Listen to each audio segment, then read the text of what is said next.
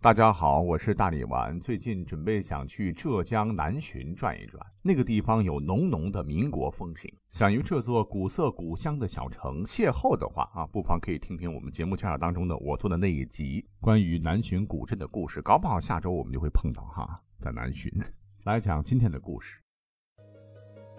管他正史野史，这里只有大历史，大力讲的历史正在播出。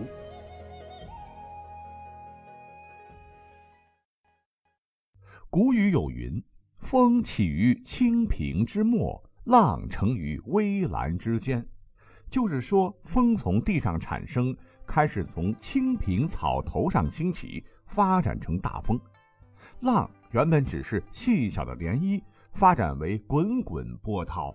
哎，用这句话来套用历史，我觉得也非常恰当啊！这也是历史非常好玩的地方。大家伙呢，千万别觉得哈，历史就是怎么个高大上的玩意儿。很多时候，历史事件能被后人记得、流传下来，就是在不经意间，本来是小小的事儿，一下子搞成了爆炸性的大事件，留下后世无限唏嘘和警示。开头，咱们就好好讲讲大唐和曾经的好兄弟南诏撕逼的事儿吧。诏是当地少数民族对部落首领的称呼。而南诏是当时滇西洱海地区一支实力很强的部落。唐初，分布在而今的旅游胜地的洱海地区，哈，有众多少数民族部落。可是那个时候没有开发嘛，自古是大山阻隔，交通闭塞，瘴气纵横，汉人是难以涉足的。各部落经过相互兼并，最后形成了蒙水诏、越西诏、浪琼赵、彭典诏。施浪赵和蒙舍赵这六个大的部落称为六赵，其中蒙舍赵位于诸赵之南，又称为南赵。而这六赵的西北方呢，当时有两大强国，一个是大唐帝国，另一个便是崛起于青藏高原的吐蕃政权。不得不说，吐蕃是中国历史上异常强盛的高原政权，在公元八世纪其鼎盛时期呢，一度拥有今天的。横跨西藏、青海、新疆、甘肃、四川的大片土地，唐朝即使在最为强盛的时候，在与吐蕃的多次战斗当中，竟然都落败，甚至帝都长安都曾两次被吐蕃人攻占。所以说，吐蕃啊，真的是唐朝天生的克星。刚讲到这六诏中，除了南诏，其余五诏对唐的关系是反复无常。看唐好像占了上风，就跑过去抱唐的大腿。过些日子看吐蕃强势了，又背后捅一刀子，反水去投吐蕃。所谓彼不得所及盼来，此不得所及盼去，把唐朝搞得很难受。此时南诏是处于最南边，实力最弱小啊，他一直坚持亲唐政策。洱海诸部中，大唐对其是最为信赖。为了对抗吐蕃，唐朝决定从六诏中选定南诏来助自己一臂之力。在这样的历史背景下，南诏很快成为了西南历史舞台的王者。公元七百三十八年，蒙舍诏首领皮罗格依靠唐帝国持续的外援，不断向外扩张，不仅统一了南诏各部，并且征服了开化程度更高的白蛮。国力强盛一时，一跃成为云南群雄之首。十载，其极盛时，领土北抵大渡河畔，南至今缅甸东部以及老挝、泰国境内。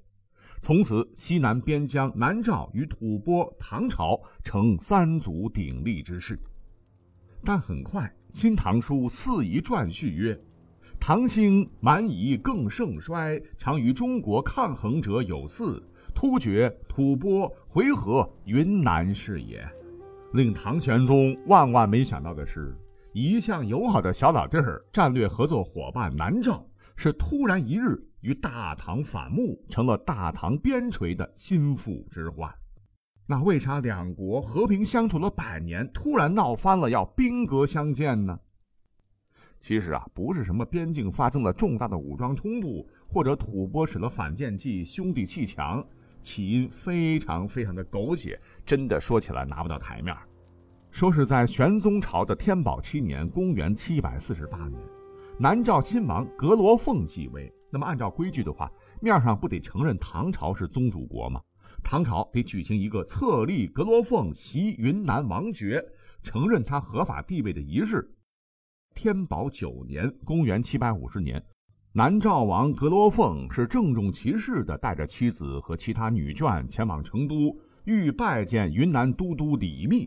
途中路过云南瑶州都督张虔陀的地盘，你猜发生了什么事儿？原来这个张虔陀品行不端，不仅生性贪婪，还极度好色。看到人家南诏王阁罗凤的老婆啊，竟然把持不住，公然凌辱。哎呀，小娘子长得真漂亮，陪爷睡睡。那换成现在的词儿就是性骚扰。张前陀估计真不知道自个儿是几斤几两哈，不仅要玩人家老婆啊，竟然还恬不知耻的要东西，人家不给呢，还派人找上门大骂。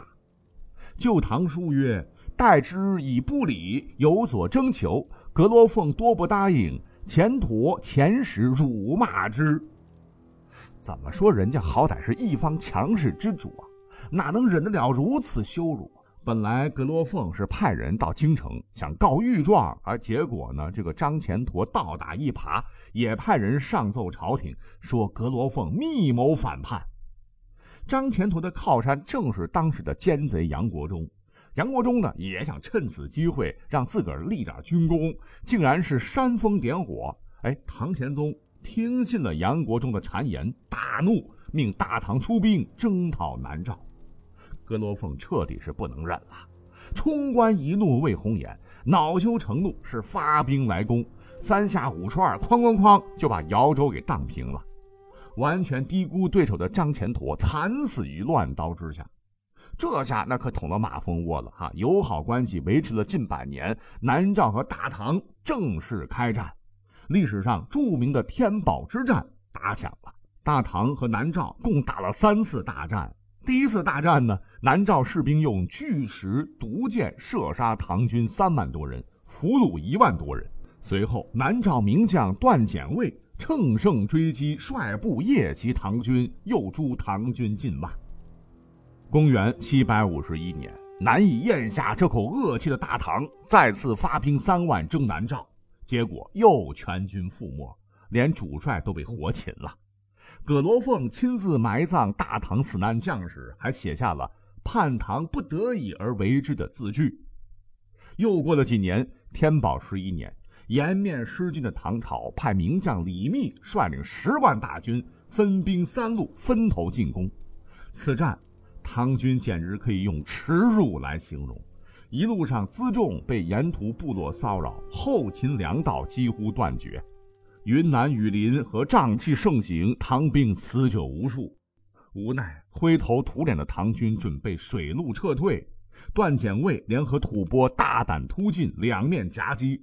率领南诏水军精锐，趁夜色突袭唐军造船厂，一把大火，火借风势，呼呼的把唐军战船全给烧了，趁势掩杀，唐军大败，李密投江自尽。十载，唐军汗血成川，积尸拥水，三军溃败，元帅沉江。就连大诗人白居易对这场惨烈的战争也留有诗云：“至今西尔河岸边。”剑孔刀痕满枯骨。经过这三次惨败，不算征调的民夫，十几万精锐唐军丧失殆尽，不但活活将南诏逼到了强敌吐蕃的怀抱里，还让唐朝颜面无存，彻底丧失了对各个藩镇的威信。不久之后，安禄山史思明发动叛乱，此时中央因南诏损失惨重，已无兵可用。大唐即将迎来盛世的终结。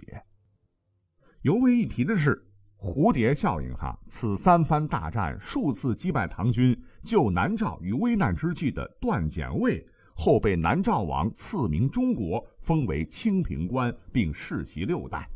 可以这么讲哈，如果历史上没有这么一段胆大包天的性骚扰，恐怕就不会有段简卫太多的出场机会。